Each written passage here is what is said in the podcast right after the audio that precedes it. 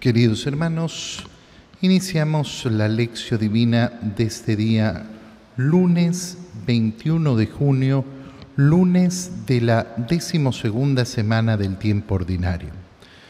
Por la señal de la Santa Cruz de nuestros enemigos, líbranos Señor Dios nuestro, en el nombre del Padre y del Hijo y del Espíritu Santo. Amén.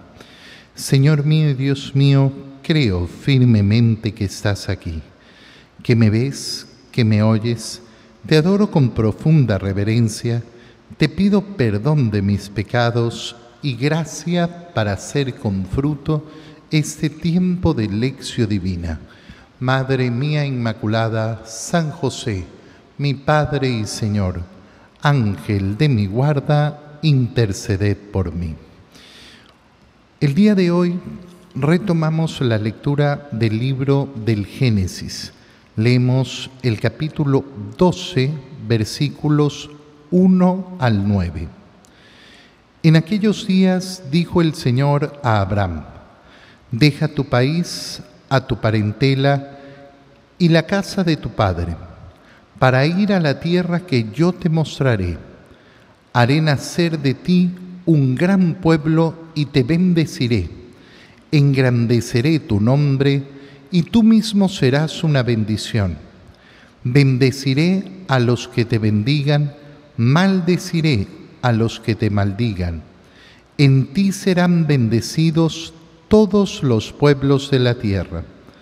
Abraham partió como se lo había ordenado el Señor, y con él partió también Lot Tenía Abraham 75 años cuando salió de Haram.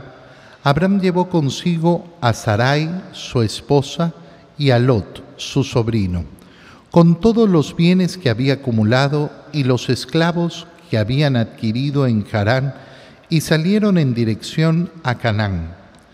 Llegaron a Canaán y Abraham atravesó el país hasta la región de Siquem y llegó a la cima de Moré por entonces habitaban ahí los cananeos. El Señor se le apareció a Abraham y le dijo, a tu descendencia le voy a dar esta tierra. Entonces Abraham edificó ahí un altar al Señor que se le había aparecido. De ahí pasó a las montañas al oriente de Betel y plantó su tienda entre las ciudades de Betel al poniente y de ahí al oriente. También ahí le construyó un altar al Señor e invocó su nombre. Luego se fue trasladando por etapas hacia el sur. Palabra de Dios. Al retomar la lectura del libro del Génesis que eh, habíamos, habíamos tenido al inicio de este año, eh, de este año litúrgico, ahora entramos en la parte donde se nos narra, se nos cuenta la historia de Abraham. Y estamos en el inicio de esa historia de Abraham. Estamos en el inicio, por tanto, de esa alianza con Abraham, que es tan profunda y tan importante, porque es esa alianza que va a permitir tener, eh, tener ese, eh, ese pacto con el Señor, a través del cual primero se va a crear el pueblo de Dios, ese pueblo elegido por el Señor para ir preparando el camino de la salvación, ese pueblo donde va a nacer además el Mesías, el Salvador, por el cual van a ser bendecidas todas las naciones.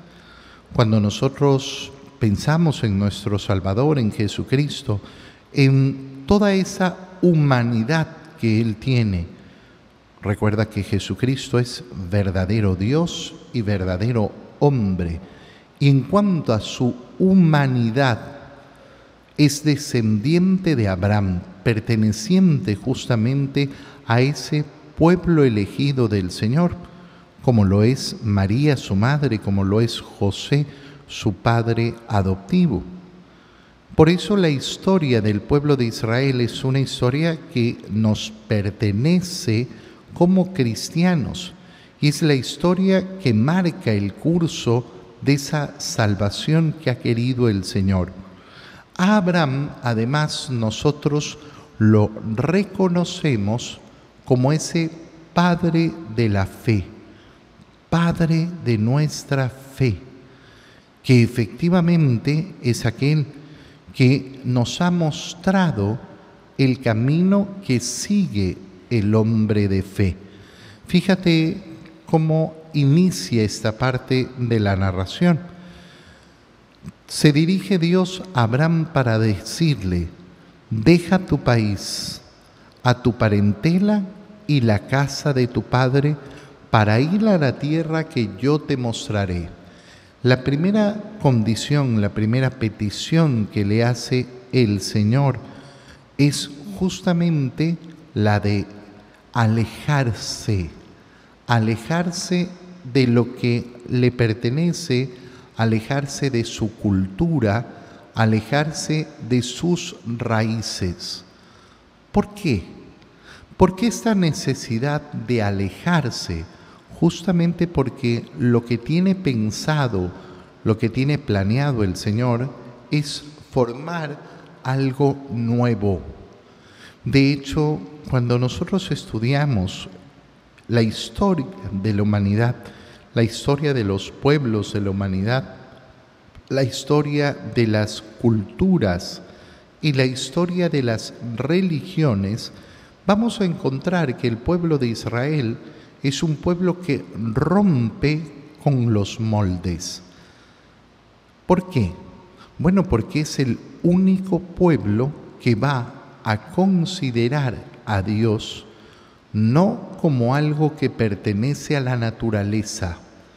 Va a tener una idea de Dios completamente distinta, completamente distinta. Primero, esa fe en un solo Dios, alejándose de lo que es normal en la formación de las culturas, en la formación de las religiones, que es el politeísmo. Nosotros hoy en día pensamos, eh, pensamos que efectivamente el politeísmo ah, es algo más raro. Bueno, no, en la historia de la humanidad no es lo raro, es lo normal. El, el monoteísmo, en cambio, ese eh, pensar, creer que existe un solo Dios, ese es el extraño, el extraño que interrumpe en la historia de la humanidad justamente a través de este pueblo que van a ser los descendientes de Abraham. Y por eso el primer paso es alejarse, alejarse de las raíces, alejarse de las culturas, de su cultura, de su religión, apartarse yo te voy a mostrar la tierra que te voy a dar y haré de ti un gran pueblo y te bendeciré. Fíjate bien, haré de ti un gran pueblo, un pueblo que además será bendecido. Engrandeceré tu nombre y tú mismo serás una bendición Bendeciré a los que te bendigan y maldeciré a los que te maldigan. En ti serán bendecidos todos los pueblos de la tierra.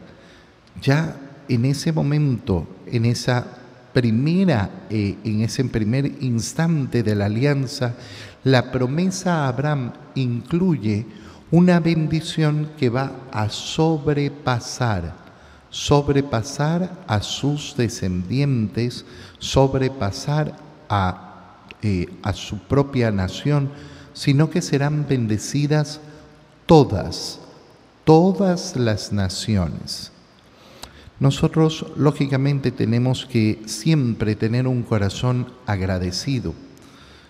A mí cuando una, eh, cuando una, persona, eh, cuando una persona me dice, esto que lamentablemente se hace tan, tan fuerte, ¿no? No, nosotros no necesitamos la intercesión de nadie, nosotros podemos eh, dirigirnos directamente con Dios. Yo no tengo para qué confesarme con un hombre, yo no tengo por qué rezarle a María, porque María no, no, no, es, eh, no es Dios, no es la que eh, está escuchando mis oraciones. Mira, ¿qué hay en el fondo? ¿Qué hay en el fondo de este pensamiento? En el fondo de este pensamiento lo que hay es no reconocer la intercesión de los demás, no reconocer la importancia de la vida de los demás. La historia de nuestra salvación es historia en la cual han participado personas concretas dando su sí a Dios. ¿Cómo no voy a tener el corazón agradecido a Abraham? Si él no hubiera sido fiel, si él no se hubiera entregado al Señor, ¿qué sucedía? Bueno, lo que conocemos que sucedió no sucedería. Nuestro Señor Jesucristo es judío, es decir, descendiente de Abraham. Y si Abraham no hubiera dicho que sí, entonces eso no hubiera podido suceder. Qué loca es la fantasía de las personas cuando quieren decir las otras posibilidades. No, no, es que eh, eh, Dios hubiera llevado adelante la salvación de otro modo. Mira, nunca, nunca hay que pretender ser Dios. Qué feo es pretender ser Dios. Qué feo es pretender conocer más que Dios. No, yo, no sé lo que hubiera sucedido. Tal vez si Abraham decía que no, ahí se quedaba todo. Tal vez no. Pero no es eso el modo, no es ese el modo en que nosotros tenemos que pensar, sino conocer la realidad, conocer lo que sí ha sucedido lo que sí ha sucedido. ¿Y qué es lo que sí ha sucedido? Que Abraham dijo que sí. Y por eso existe ese pueblo en el cual el Mesías, el que va a bendecir a todas las naciones, viene al mundo. María dijo que sí. Y en su boca entonces ha estado la salvación de todos y cada uno de nosotros. En el Evangelio, continuando con el Evangelio de San Mateo, recuerda que estamos todavía metidos en el Sermón de la Montaña, leemos el inicio del último capítulo de ese Sermón de la Montaña, capítulo 7, versículos 1 al 5. En aquel tiempo Jesús dijo a sus discípulos, no juzguen y no serán juzgados, porque así como juzguen, los juzgarán, y con la medida que midan, los medirán. ¿Por qué miras la paja en el ojo de tu hermano y no te das cuenta de la viga que tienes en el tuyo? ¿Con qué cara le dices a tu hermano, déjame quitarte la paja que llevas en el ojo, cuando tú llevas una viga en el tuyo? Hipócrita, sácate primero la viga que tienes en el ojo y luego podrás ver bien para sacarle a tu hermano la paja que lleva en el suyo. Palabra del Señor. Estamos al inicio de este tercer capítulo dedicado al Sermón de la Montaña. Recuerda capítulos 5, 6 y 7 del Evangelio de San Mateo. Y en esta parte del Sermón de la, de la Montaña viene en primer lugar esa condición para ser discípulo y para ser discípulo del Señor de reconocer quién soy yo. No juzguen y no serán juzgados, porque así como juzguen los juzgarán y con la medida que midan, los medirán. Son palabras importantísimas para cada uno de nosotros porque sabemos cuán grande y cuán fuerte es la tentación de juzgar. Pero siempre hay que hacer un análisis profundo sobre lo que significa ese juicio. ¿Qué significa? ¿Significa que yo no puedo determinar y decir lo que es bueno y lo que es malo? No, de ninguna manera. Eso no es lo que significa. Eso es lo que el mundo pretende hoy que signifique el no juzgar. ¿Quién eres tú para juzgar? Nadie tiene derecho a juzgar a nadie. Esas palabras tan del mundo. ¿Qué significan hoy? Significan que cada uno de nosotros tenemos que tener esa condición sincera de darnos cuenta de que no somos los jueces? No. No, lamentablemente no es eso lo que tiene en mente el mundo cuando habla de esta manera. Lo que tiene en mente el mundo es decir que no existe pecado, que nadie tiene derecho a decirle a otro lo que es pecado, que nadie tiene derecho al otro a decirle lo que debe o no debe hacer con su vida, ese es otro, otro tema completamente distinto a las palabras del Señor. ¿Quién soy yo para juzgar al otro? Nadie, nadie. Yo no soy el juez del otro. Entonces, ¿por qué dices que esto es pecado? Porque eso es pecado. ¿Me estás juzgando? No.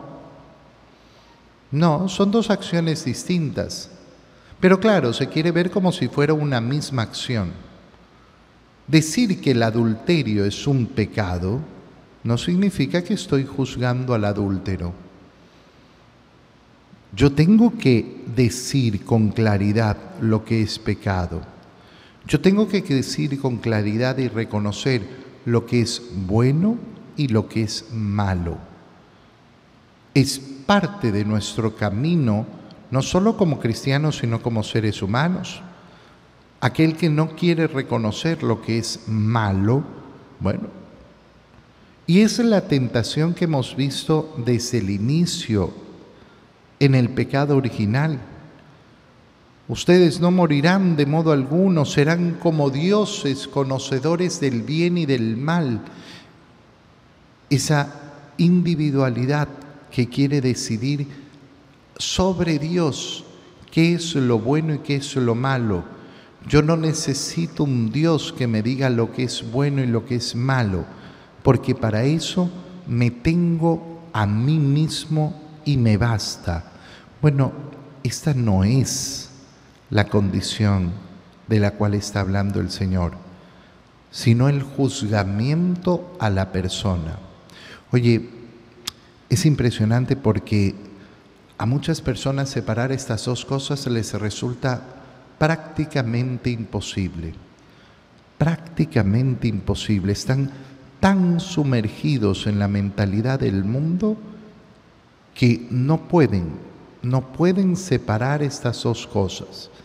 No pueden separar el poder decir, mira, esto, esta acción que tú estás realizando es un pecado y la acción de juzgar a la persona, es decir, juzgar al pecador.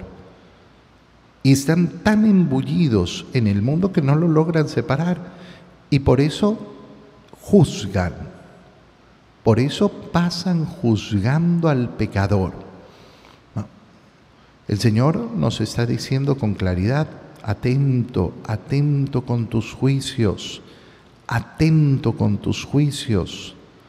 No dediques tu vida a juzgar a los demás, pero no nos está diciendo en ningún momento que no prediquemos el Evangelio. No nos está diciendo en ningún momento que no llamemos al pecado pecado. No nos está diciendo en ningún momento que no anunciemos. Recuerda que en el mismo sermón de la montaña el Señor ya lo ha dicho, ustedes son la luz del mundo, la sal de la tierra. La luz no está para ser escondida. Nosotros estamos llamados a proclamar la verdad. No, es que nadie tiene la verdad en su mano. No, no, no, no, eso no. Ese, esa falsedad del mundo no pertenece a nuestro corazón somos luz del mundo al anunciar el Evangelio. Y al anunciar el Evangelio anunciamos el camino de la salvación. Y para anunciar el camino de la salvación, lógicamente que tenemos que anunciar aquello de lo cual los hombres tienen que separarse, tienen que alejarse, a lo que tienen que renunciar para poder efectivamente alcanzar todo el esplendor y la gracia que nos ofrece el Señor. Pero no nos dedicamos a juzgar. Hay además un problema muy profundo, muy, muy profundo, porque en esa actitud de juzgamiento, lamentablemente, lo que yo he podido notar es que la mayoría de personas hoy en día no, no simplemente hacen el juicio de lo que sucede en el exterior, es decir, una persona obra mal, ¿sí? Y comete un pecado, ¿sí? Y se le puede decir que está obrando mal y cometiendo un pecado, por supuesto, con una corrección fraterna. Y una corrección fraterna se hace en persona. Se hace a la persona, no se hace con todo el resto, menos con la persona.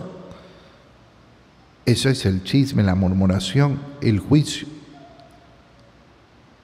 Pero a la vez, lógicamente, no podemos juzgar. Y ese juicio que viene muchas veces, te repito, de lo que yo he podido observar intensamente en las personas, es el juicio basado en la imaginación de lo que hay en el corazón del otro. Y esto es algo terrorífico verdaderamente terrorífico. Hay personas que están tan acostumbradas a juzgar de acuerdo a lo que ellos creen. Ellos imaginan que hay en el corazón del otro que no logran verlo, ni siquiera cuando se los dices. Oye, tu juicio está basado en tu imaginación. No, no, es lo que pasa es que el otro eh, eh, hizo esto porque quiere mi mal. ¿Cómo conoces cuál es la intención que hay en el corazón del otro? No, porque yo sé. No, no sabes. No sabes. Tú no puedes conocer la intención del corazón del otro a menos que el otro te lo haya revelado, te lo haya dicho. No puedes conocer el corazón del otro. No puedes. Ya te lo digo, te lo digo de nuevo. Hay personas que no lo logran. No lo logran, están convencidas de que conocen el corazón del otro, de que conocen lo que el otro pensaba. Yo a este modo de obrar le digo siempre modo esquizofrénico de actuar. Esquizofrénico porque está basado no en lo real, sino en lo imaginario. Y por eso es un modo tan nefasto y tan terrible para la vida de una persona. Porque vive efectivamente con la esquizofrenia de pensar que conoce los pensamientos, las intenciones, la profundidad del corazón del otro. Lo cual no solo es absurdo, no sucede, no sucede. ¿Qué quiere el Señor que tengamos? Que tengamos efectivamente un corazón capaz de llegar hacia los demás, pero habiéndonos dado cuenta que somos nosotros los que tenemos que cambiar ¿A quién puedo cambiar yo? A mí mismo. Qué alegría, qué verdadera alegría es saber que puedo cambiar, que puedo transformarme.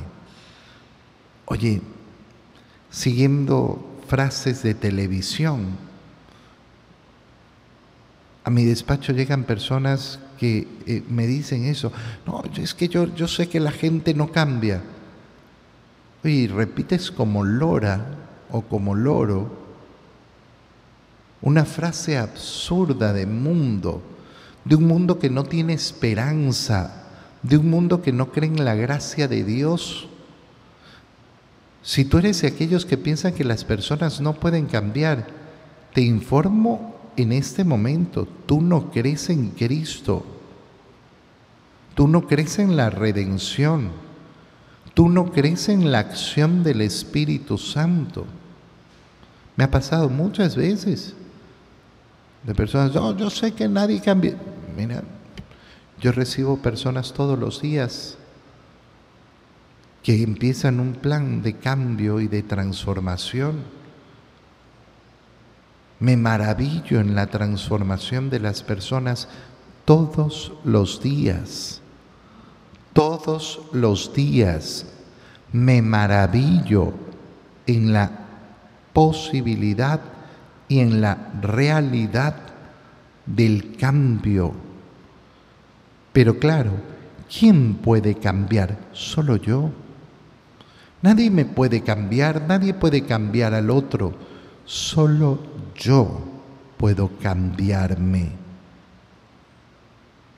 Solo yo puedo cambiar mi corazón, solo yo puedo cambiar mis actitudes. Esa frase justificativa de, no, es que yo siempre he sido así, no sirve, no sirve para nada. Yo siempre he sido así porque nunca he permitido a la gracia del Espíritu Santo trabajar en mí. Porque nunca le he permitido al Señor transformar mi existencia. Pero lo que sucede es que muchos pretenden cambiar al otro y viven su vida para cambiar al otro. Y viven además con frustraciones gigantescas porque no logran cambiar al otro. Y no, yo no voy a cambiar nunca al otro. Y por eso el Señor nos establece un camino Tú preocúpate en primer lugar de sacarte la viga que tienes en tu ojo y después vas a ayudar a tu hermano a sacarse la paja que tiene en el suyo. Después vas a ayudar a tu hermano. Primero transfórmate tú, cambia tú y después viene la ayuda al otro. No se trata, por tanto, en ninguna de las dos explicaciones que nos da el Señor de desentendernos del otro. Nadie puede decirle nada a nadie, nadie puede decir que esto es malo, nadie puede llamar pecado al pecado. No, sí, sí, al pecado se lo llama pecado. A lo que es bueno se lo llama bueno, a lo que es malo se lo llama malo. No puedo juzgar al pecador, no, no es mi lugar no es mi condición juzgar al pecador. Pero entonces cada uno se salva por sí mismo, independiente y alejado como isla del otro. No. Primero cambiamos nosotros, primero nos esforzamos en luchar contra nuestros pecados, contra, nuestras perversiones. Pero también estamos llamados a tenderle la mano a los demás, no para pretender que yo lo voy a cambiar, sino para ayudarlo a que Él cambie. Ninguna de esas visiones extremas de que no se puede decir lo que es bueno, lo que es malo, de que nadie tiene que estar ayudando a los otros, ninguna es la del Señor. El Señor busca que nosotros seamos equilibrados y que sepamos entender y poner cada cosa en su debido lugar. Te doy gracias, Dios mío, por los buenos propósitos, afectos e inspiraciones que me has comunicado en este tiempo de lección divina. Te pido ayuda para ponerlos por obra. Madre mía Inmaculada, San José, mi Padre y Señor, Ángel de mi guarda, interceded por mí. María, Madre de la Iglesia, ruega por nosotros. Queridos hermanos, que tengan un feliz día.